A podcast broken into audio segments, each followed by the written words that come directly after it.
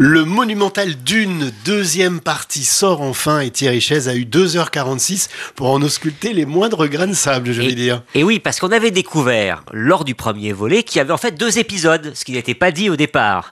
Euh, ce qui fait que le premier volet était un petit peu déceptif parce que c'est comme toujours la mise en place. Et là, on y va. Donc on se retrouve toujours euh, à Arrakis, toujours le lieu où cette épice donne des facultés aux gens mhm. et du coup provoque évidemment euh, différentes euh, heures entre les personnages. Je vois les avenirs possibles, tous en même temps.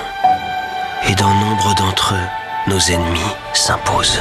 Très bien joué par Timothée Chalamet et Zendaya qui, contrairement au premier volet, a une vraie importance. Denis Villeneuve a quand même sacrément relevé le défi et honnêtement, dans cette année où il y aura peu de blockbusters américains à cause de la grève, c'est un des blockbusters américains les plus impressionnants et intelligents que j'ai vu depuis longtemps. Ici, on est tous égaux.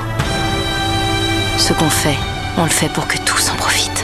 Et votre deuxième choix se porte sur un film qui relate un épisode sombre de l'histoire du Maroc, la fameuse révolte du pain. Je pense qu'on est les 20 et 21 juin 1981. Il s'agit de La mère de tous les mensonges. Alors, si vous avez aimé euh, Les filles d'Olpha, ce fameux documentaire qui jouait entre la fiction et la réalité, allez voir La mère de tous les mensonges parce que ça part de la même idée, l'idée d'un secret de famille. Et en fait, c'est une femme qui se demande pourquoi chez elle, une, femme marocaine, il n'y a jamais de photos d'elle.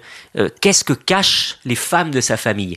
Notamment sa grand-mère, qui est une figure qui fait un peu peur et qui mhm. ne veut pas être filmée. Et du coup, elle a décidé de faire une maquette de, ça, une sorte de théâtre de marionnette, un peu de... voilà. Pour qu'on lui raconte. Et donc, va remonter à la surface le souvenir de ce qui se passe dans cette famille et le souvenir de ce qui s'est passé au Maroc en général. Une leçon d'histoire, mais vraiment à la première personne, je dirais. C'est très impressionnant et ça a eu à Cannes.